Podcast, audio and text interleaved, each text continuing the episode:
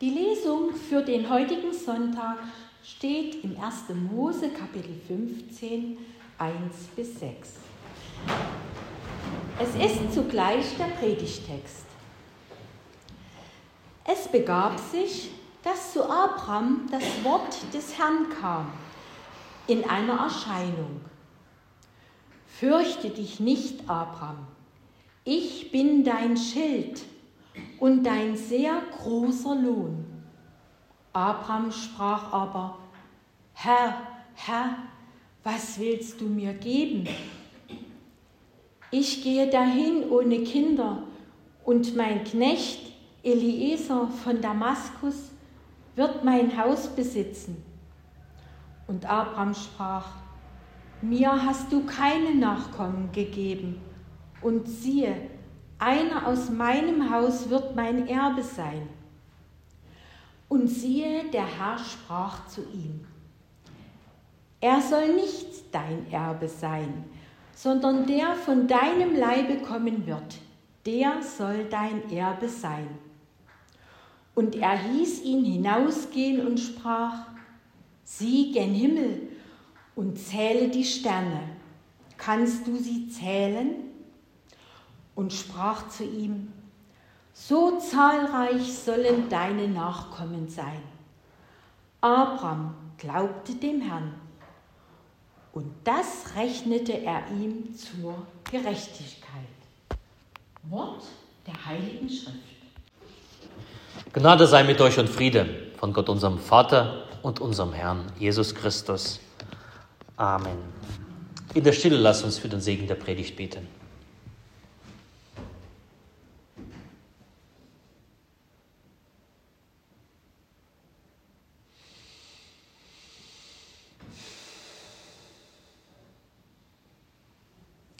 Herr, dein Wort ist meines Fußes Leuchte und ein Licht auf meinem Wege. Amen. Ich habe meine Predigt genannt, der Glaube Abrams. Wir kennen wohl alle Abraham, dem Glaubensvater. Abraham und Abraham.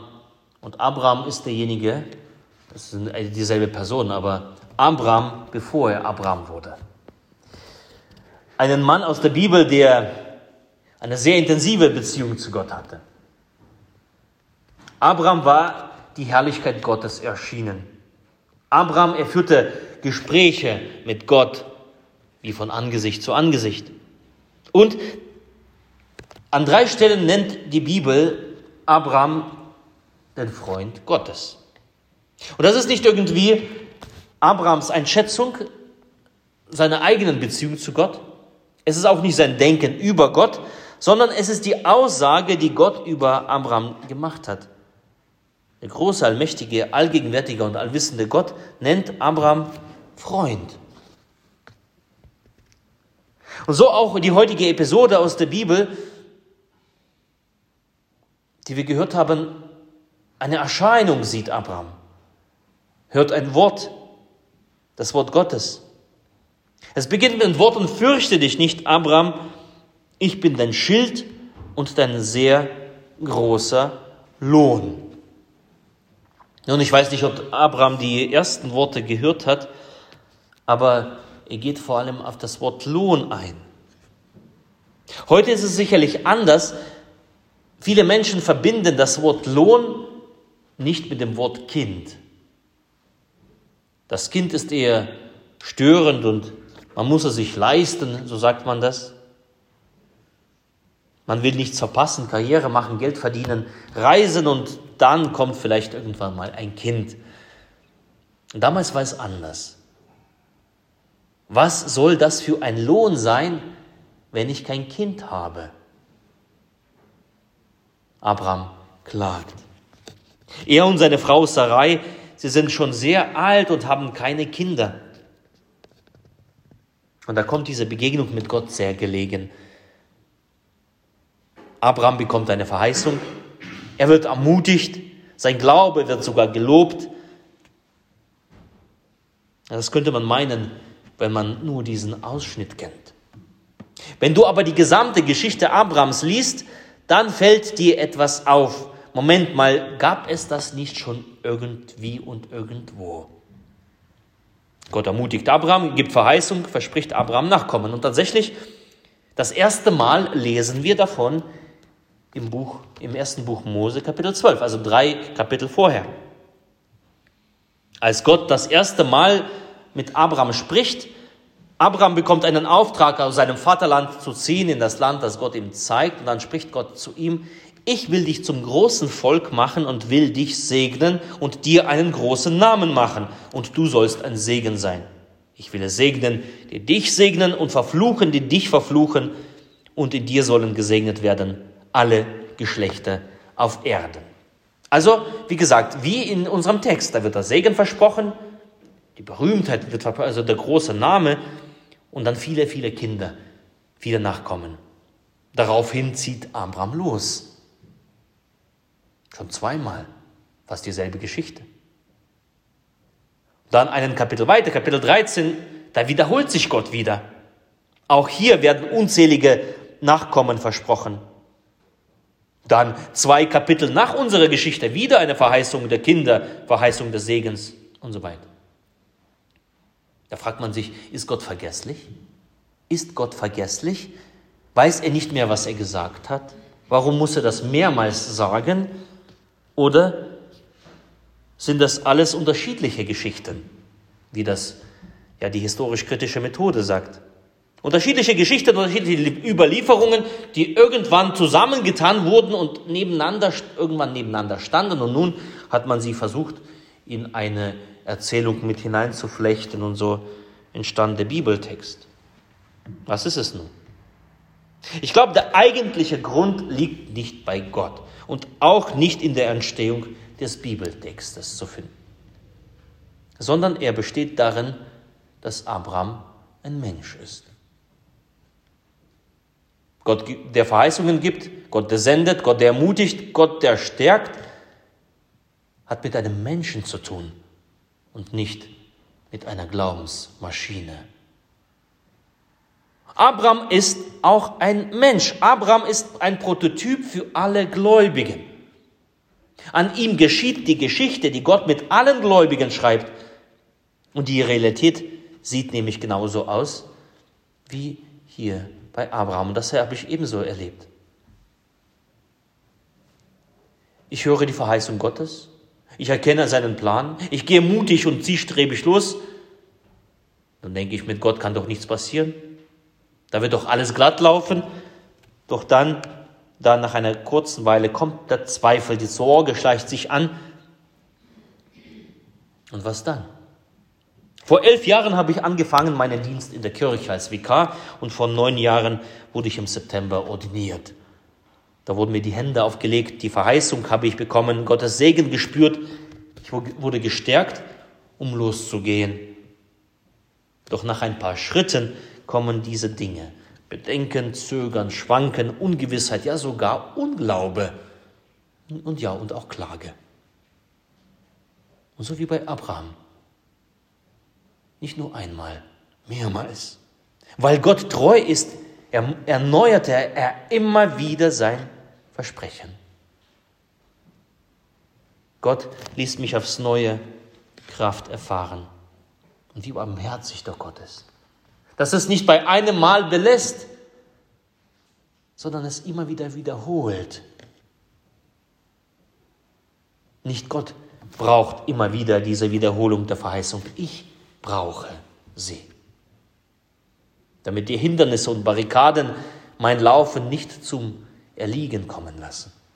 Damit die Stolpersteine und allerhand Hürden mich nicht daran hindern, im Plan Gottes zu sein. Ich brauche diese Wiederholung Gottes Verheißungen. Die Begegnung mit Gott ist ein Impuls, der nach oben zieht. Und ja, und so ist das Leben. Wenn, wir, wenn man oben ist, dann wirkt die Anziehungskraft der Sorge und zieht uns runter in die Tiefe. Und in die Tiefe angekommen, brauchen wir wieder Verheißung, Stärkung, Ermutigung. Noch einmal, und es geht in die Höhe. Der Glaubensheld Abraham ist nicht ein Glaubensheld, weil er im festen Glauben ohne Zweifel alles bestand. Die Kinderlosigkeit und die Ruhelosigkeit des Weges nagten auch an ihm. Er war nicht ein Supergläubiger. Abraham hörte die erste Verheißung Gottes, er ging los. Doch dann passierte erstmal, was passierte? Es passierte erstmal nicht viel. Er hatte noch keine Heimat, er musste im Zelt wohnen, seine Frau war immer noch nicht schwanger und der Segen, ja, der Segen blieb auch irgendwie aus. War die Verheißung Gottes falsch? Hat er es falsch gehört? Ist er im Leben falsch abgebogen? Was ist es nun? Zweifel, Sorge. Und in diese Situation hinein kommt eben unser Text. Da kommt Gott und wiederholt sich aufs Neue. Gott sieht das doch, die Herzen des, die Gedanken des Herzens, den Unmut, die Verstimmung. Er begegnet Abraham wiederholt, spricht erstmal, fürchte dich nicht, Abraham, fürchte dich nicht. Und es stört Gott auch nicht, dass Abraham ihm erstmal beschuldigt. Denn Abraham, äh, ja, fürchte dich nicht und, und, und Lohn und, und Schild, was soll das? Aber du hast mir keine Nachkommen gegeben, sagte. Und für Gott ist es kein Problem, dass Abraham sowas ausspricht. Damit kann Gott umgehen. Für Gott ist eine ehrliche Klage kein Problem, kein Hindernis, Abraham Freund zu nennen. Und Gott stärkt Abraham, zieht ihn nach oben. Den Blick der sorgenvollen Abrahams lenkt Gott nach oben und sagt, komm hinaus, komm, hin, komm hinaus. Schau, schau die zahllosen Sterne. Guck mal. Kannst du sie zählen? So zahlreich sollen deine Nachkommen sein. So zahlreich. Er wiederholt sich noch einmal. Und dann der Schlüsselsatz. Abraham glaubte dem Herrn und das rechnete er ihm zur Gerechtigkeit. Das ist das Schöne, dass die Bibel genau das Glauben nennt. Verheißung empfangen, unterwegs zu sein, zweifeln, sich sorgen, fallen, aber gestärkt werden, sich von Gott ziehen zu lassen und aufs Neue wieder losgehen. Das ist Glaube. Glaube ist nicht dieser fromme Gedanke, den man pflegt, dass du dein ganzes Leben lang von vorne bis hinten so hindurch gehst als ein Glaubensheld, stark, standhaft. Nein. Der Glaube ist genau das, was wir hier sehen. Der Glaube, der immer wieder diese Ermutigung Gottes braucht, dieses Hochziehen von Gott. Ein Glaube, der sein Herz zum Herrn erhebt. Und aus der Stärkung und Ermutigung weitergeht. Das ist Glaube. Das ist Glaube, der Gott gefällt. Wen Gott führt, den stärkt er und das ist eine wahre Freundschaft mit Gott. Ihr Lieben, so wollen auch wir uns stärken lassen.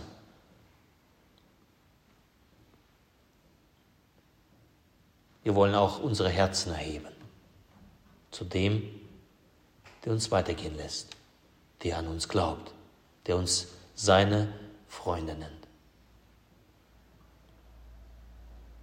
Erhebet eure Herzen, wie es heißt, wir erheben sie zum Herrn. Und der Friede Gottes, der Höhe ist als alle Vernunft, bewahre eure Herzen und eure Sinne in Christus Jesus. Amen.